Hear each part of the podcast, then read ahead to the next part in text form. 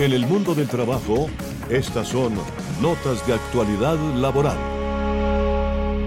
Muy buenas tardes y hablamos hoy sobre las afectaciones laborales con la tecnociencia, que son bien interesantes. Hay varios interrogantes, eh, doctor Gabriel. Creo que eh, es importante resaltar que debido al poco tiempo que tenemos, seguramente no vamos a tener la oportunidad de escucharle absolutamente todos los eh, planteamientos con respecto a las aplicaciones laborales. Yo me voy a permitir cronometrar exactamente porque eh, tenemos 20 minutos exactos para contestar preguntas como qué son los riesgos laborales digitales, cuáles son las características de un trabajador digitalizado, en qué consiste la precarización laboral y qué es el agotamiento laboral. Vamos a iniciar entonces, doctor Gabriel, con, esa, con esas preguntas. Buenas tardes, amable audiencia de Unipiloto Radio. Sí, Tito, los riesgos laborales aparecen ante la capacidad sin precedentes de intercambiar información de manera instantánea a través de Internet y en un marco general de normas poco claras en los distintos ámbitos de la sociedad frente a este tema. Las autoridades de todo el planeta comienzan a abordar el asunto y tratan de incorporar el imperio de la ley y del sentido común en estos nuevos mundos. Ahora, ¿Sí?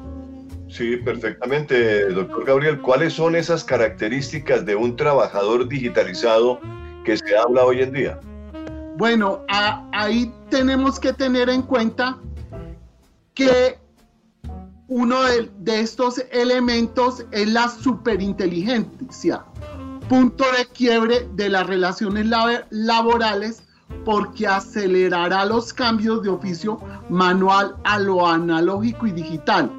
En cuanto a los aportes a las habilidades laborales por la automatización, es necesario entender que la superinteligencia es un intelecto más inteligente que los mejores cerebros humanos en prácticamente cualquier campo, incluida la creatividad científica, el sentido común y las habilidades sociales.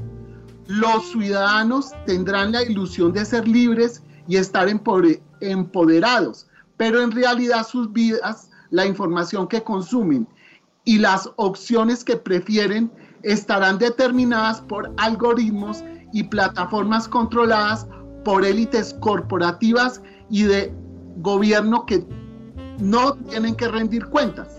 A ver, Gabriel, yo siempre que hago este programa me llama la atención ciertos términos que me encuentro para dialogar con, la, con ustedes porque el, el, derecho laboral es un derecho que, maneja una terminología. Me llama la atención la precarización laboral. ¿En qué consiste? ¿Qué es exactamente? Sí, mira, las reformas laborales de las últimas décadas han desmejorado el régimen prestacional de los trabajadores. Los sectores de presión ideológicos, políticos y económicos del poder legislativo y sus grupos de interés han bloqueado y obstaculizado las iniciativas para la reglamentación y desarrollo del Estatuto del Trabajo, artículo 53 de la Constitución Política, necesario para concretar el ejercicio de los derechos humanos laborales y del trabajo digno en relación en temas como el derecho de asociación y la población vulnerable. Así las cosas, llevamos 30 años esperando que se reglamente ese artículo 53 de la Constitución, doctor Gabriel. Eh, ¿Hasta cuándo tenemos que esperar? Sí, mira, las crisis laborales afectan la calidad de vida y la conservación de la naturaleza en las interacciones trabajo humano, intimidad, tecnociencia. Hay sistemas de poder políticos, económicos y sociales que influyen en el derecho a la libertad y a la intimidad.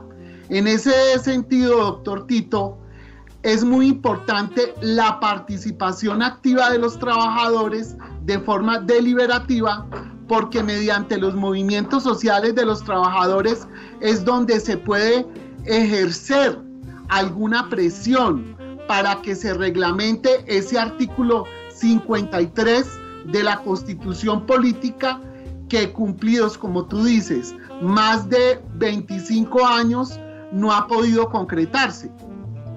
Sí, es algo increíble, impresionante. Ahora, ¿por qué no me habla usted del agotamiento laboral? Sí, es, es, lo que se llama, lo que se denomina el burning, burnet. El decreto 1477 de 2014, mediante el cual se adopta la tabla de enfermedades laborales, incluye el síndrome de agotamiento laboral como una enfermedad laboral asociada a las condiciones y contenido de la tarea, las demandas emocionales, los sistemas de control y la definición de roles. Frente a la prevalencia de los sistemas laborales antivida que dejan una estela y epidemia de trabajadores agotados, enfermos y carentes de motivación para vivir su intimidad por falta de tiempo, hay que hacerte la siguiente pregunta. ¿Cómo puede reducirse la carga de trabajo por turnos, las jornadas de trabajo largas y la falta de sueño? La clasificación internacional de enfermedades de la Organización Mundial de la Salud, sección de problemas asociados al empleo o al desempleo, describe el desgaste profesional como un síndrome resultante de un estrés crónico en el trabajo que no fue gestionado con éxito y que se caracteriza por tres elementos. Una sensación de agotamiento, cinismo o sentimientos negativos relacionados con su trabajo y una eficacia profesional reducida. Se refiere específicamente a fenómenos relativos al contexto profesional y no debe utilizarse para describir experiencias en otros ámbitos de la vida. El estrés laboral hace que el cerebro se active, a veces de forma positiva, y permite que la persona enfrente las condiciones que le causan dificultad.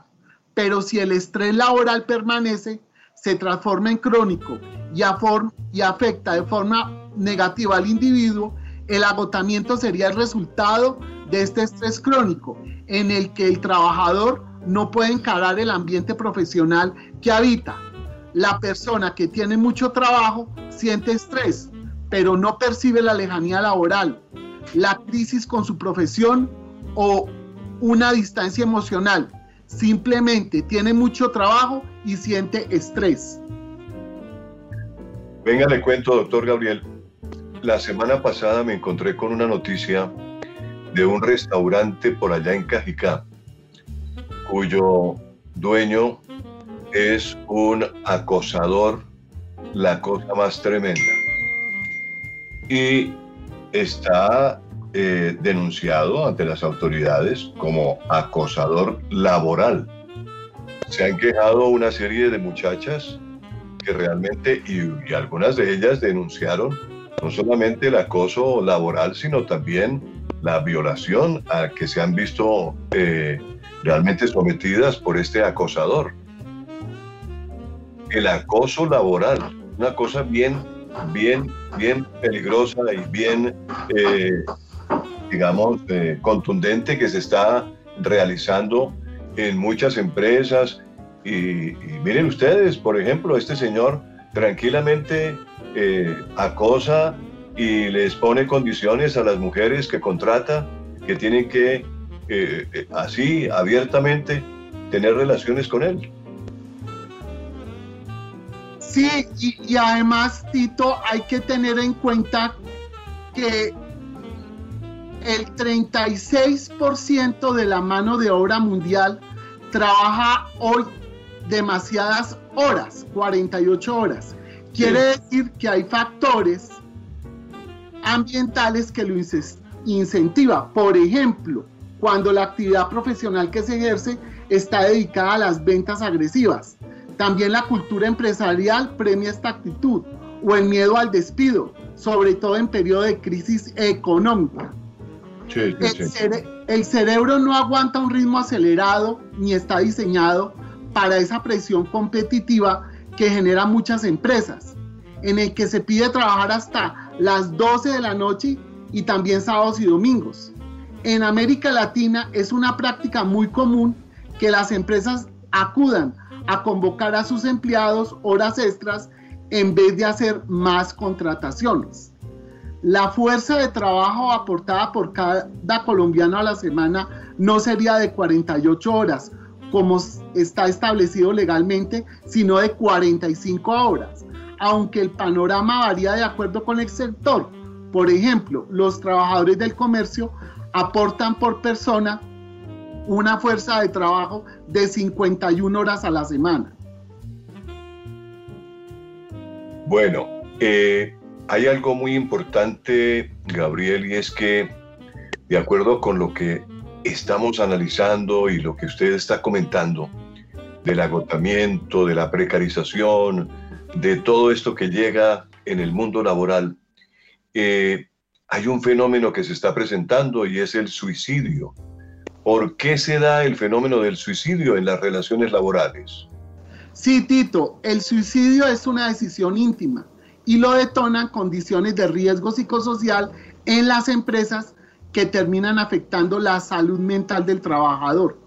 Fallas laborales se observan en una epidemia de suicidios en serie. Estos hechos se han convertido en uno de los casos de supuesto acoso laboral más sonados de Europa.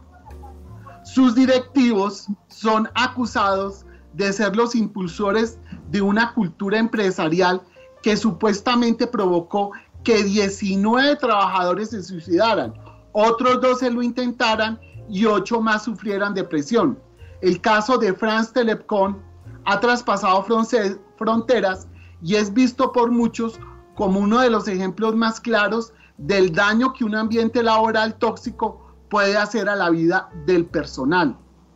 En la historia de la psicología social se presentó un culto causante de suicidios colectivos en una secta dirigida por el pastor estadounidense James Warren Jim Jones el 18 de noviembre de 1978 por parte de 912 de, 912 de sus miembros en Johnston, Guyana. Los creyentes que se suicidaron eran explotados laboralmente y en su situación de vulnerabilidad por el desempleo. El patrón de reclutamiento ideológico y adoctrinamiento fue llenar vacíos existenciales relacionados con la búsqueda de significado por la vida. Pensando la relación suicidio-trabajo, es urgente detener las manifestaciones de una cultura de no vida y muerte presente en los jóvenes, que ni estudian ni trabajan, los desempleados y los acosados en el trabajo. La precarización laboral como causa y origen del suicidio es un problema de ética aplicada a escala bioética y biopolítica, a ser tenido en cuenta por la academia, el Estado y las empresas. Es hora de evitar la antivida laboral de resultado de ver el trabajo como negocio o mercancía. Y eso que usted acaba de decir es importante porque se da mucho, se da, se presenta mucho en las empresas, ¿no? Se presenta mucho hoy en día en muchas empresas. Eh, gente que no tiene realmente consideración con quien le está prestando un servicio, eh, eh, que es el trabajador. Ahora, hablamos de los migrantes trabajadores, Gabriel, que es otro factor importante dentro de esta eh, dentro de este tema que nos eh, que estamos desarrollando hoy. Y pues eh, los migrantes trabajadores sufren mucho no mm, consiguiendo trabajo mirando a ver si si les pagan un, un salario acorde con su conocimiento. En fin son personas que realmente están muy maltratadas hoy en día no Sí, mira, Tito, por la posición dominante del empleador, el trabajador migrante está necesitado de ingresos y es fácil de explotar laboralmente. Al encontrarse en el mercado laboral informal, no se le ofilia a la seguridad social y gana menos del salario mínimo. Se migra como escape de la miseria que sufren millones de personas. En este caso, tenemos los venezolanos, desplazados por la miseria y escasez. El problema está de tal magnitud que hay gente muriendo de hambre cuando se sufre. El instinto de supervivencia llega a sobrepasar fronteras. Es un problema grave que afecta los derechos humanos laborales. Pensándolo desde la bioética fundada en el pluralismo y la ética civil, la migración enriquece el desarrollo humano, laboral, económico, social y cultural de los pueblos, porque es la misma diversidad de la vida, fortaleciendo al Estado social de derecho y la calidad del país receptor por sus aportes a la economía y al dinamismo del desarrollo social. Con los flujos migratorios, especialmente con los de carácter internacional, tiende a aumentar la diversidad étnico-cultural en los países receptores. La presencia masiva y permanente de extranjeros portadores de bagajes culturales dispares dentro de las lindes de un Estado representa un reto para las sociedades liberales, tanto en lo concerniente al respeto integral de los derechos humanos como en lo que respecta al funcionamiento de las instituciones de la democracia representativa. La migración internacional puede entenderse como un fenómeno social que, que desde diversos ámbitos y niveles contribuyen a la estructuración de sociedades avanzadas. Los migrantes hacen contribuciones significativas a la economía y demografía de los países de destino. La pérdida de valores vitales por la migración masiva acelera vías de hecho ilegales como tráfico humano, trabajo forzado, explotación sexual, mendicidad con bebés y niños. En la migración no hay intimidad por carencia de espacios propios. Oiga, doctor Gabriel, eh, ya que usted habla de esta situación eh, de los migrantes y de la informalidad, eh, la semana pasada, precisamente con ocasión de la de la cuarentena que decretó la alcaldesa de Bogotá, pues hubo una manifestación muy fuerte por parte de los, de los, eh, de los mm, restaurantes, propietarios de restaurantes y de sitios donde obviamente se, se promueve la actividad nocturna. y, y protestaron mucho y se refirieron a que la informalidad quienes están en la informalidad laboral son los que promueven más el contagio del COVID-19.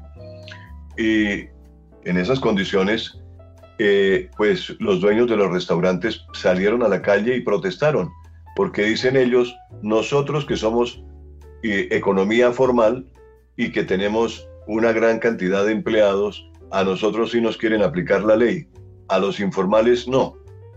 Entonces, viene la situación de la informalidad laboral y, pobre gente también, ¿no? Porque la gente que está en la calle, en la informalidad, también sufre todas estas cuarentenas porque no hay, no hay clientes. Es que la situación es para todo el mundo, ¿no? Sí, es necesario considerar la oleada de seres humanos migrantes por necesidad y forzados a sobrevivir se desplazan con solo lo que llevan puesto. Son vulnerables, caen fácilmente en redes delictivas, trata de personas e instrumentalización. Teniendo en cuenta la migración espontánea, desordenada, caótica, que genera amoralidades, debe tomarse en serio a cada humano migrante, leerlo desde su dignidad, movilizando y combinando apoyo estatal, empresarial, produciendo empleos masivos. Estudios económicos encuentran positivos de la ola migratoria a mediano, largo y plazo denominado bono demográfico. Esta situación potencia la pluralidad cultural, la tolerancia, la diversidad ideas básicas de la bioética y la biopolítica para hacer cohesión social. Los trabajadores migrantes son particularmente vulnerables a la crisis del COVID-19 que restringirá su capacidad para desplazarse a su lugar de trabajo en sus países de acogida y para regresar con sus familias. Claro. Doctor Gabriel, mire, eh, el tiempo se me acorta mucho y me queda una preguntita.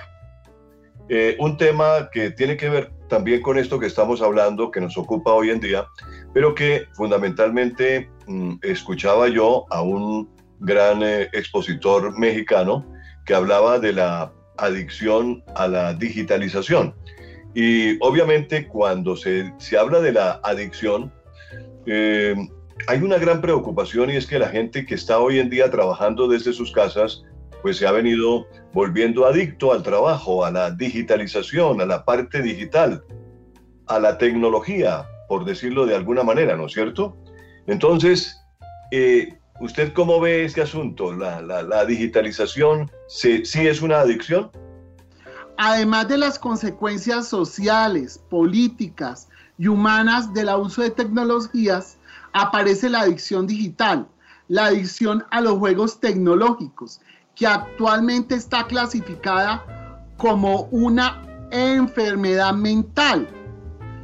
Hay adolescentes confinándose en horas, inhibiendo su capacidad de interacción, una habilidad emocional requerida para hacer trabajo en equipo. La ludopatía digital sumerge a los jóvenes en burbujas tecnológicas, aislándolos de la realidad, volviéndolos huraños, autistas, introvertidos, perdiendo y desconociendo su realidad inmediata, con efectos físicos como la obesidad y daños en la visión por la exposición a la luz azul de ordenadores y computadores. Los trabajadores no pueden seguir dominados por una clase dirigente que con manipulación ideológica desde los medios de comunicación y las redes sociales los domina. La dificultad radica en interiorizar el concepto de calidad de vida para hacerlo tangible y no quedarse en la supervivencia. En la vida del trabajador digital emergen riesgos como el ciberacoso y un desarrollo cerebral más lento. Son otras de las advertencias de expertos sobre los riesgos de un uso exagerado de las redes y los dispositivos. Se trata de una adicción no tóxica que emerge por el uso inadecuado de Internet y los celulares, herramientas de trabajo que terminan desbordando la vida íntima de los trabajadores por ser imprescindibles en una vida laboral competitiva, caracterizada por la omnipresencia y la posición dominante del patrono, que exige la disponibilidad permanente del empleado a costa de la vida privada del trabajador, monitoreado y controlado digitalmente, mediante el rastreo satelital de datos. Bueno, ya está saliendo la ley del trabajo que en cierta forma viene regulando todo eso que usted ha mencionado, ¿no es cierto, Gabriel? Y obviamente, sí, se llama la ley de trabajo en casa. La ley del trabajo en casa, que eso pues eh, esperamos que aliviane de alguna forma eh, toda esta situación y que ponga en, en, en blanco y negro cuál es la, posición del, empleador y cuál es la posición del trabajador y se respeten los campos de cada uno. Muy bien, gracias Gabriel por la exposición que nos ha hecho en el día de hoy, en esta situación que vivimos hoy en día, que son muchas las cosas que estamos afrontando y aquí en el mundo del trabajo las comentamos para que nuestros oyentes tengan una visión de lo que realmente está pasando en el mundo laboral. Estamos en Unipiloto Radio Online en el mundo del trabajo y la bioética laboral.